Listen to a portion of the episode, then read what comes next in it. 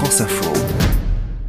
Noël dans les cuisines du monde, c'est un rendez-vous que vous propose France Info euh, sur le site franceinfo.fr en vidéo. Avec vous, Loana Belmondo, bonjour. Bonjour Bernard. Cuisine traditionnelle, des plats traditionnels de Noël. Le Liban, vous avez rencontré Noah Baz, qui Ouais. est euh, une pédiatre libanaise passionnée de cuisine. C'est formidable parce que c'est un, un médecin, un pédiatre des formations.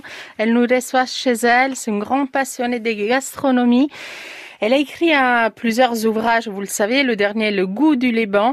Et aujourd'hui, elle a voulu, pour les fêtes de Noël, nous partager une recette qu'elle fait depuis très longtemps qui s'appelle le megli.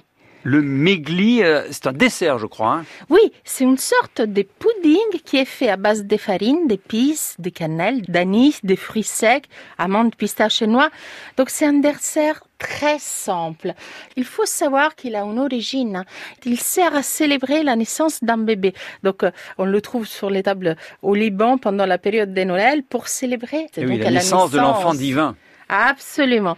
C'est un dessert vraiment très simple parce que je pense souvent à tous ceux qui sont végétariens ou qui... Les desserts orientaux sont souvent un peu sucrés, hein, un peu. Oui, mais là, mais là, ça va. Il y a juste des épices.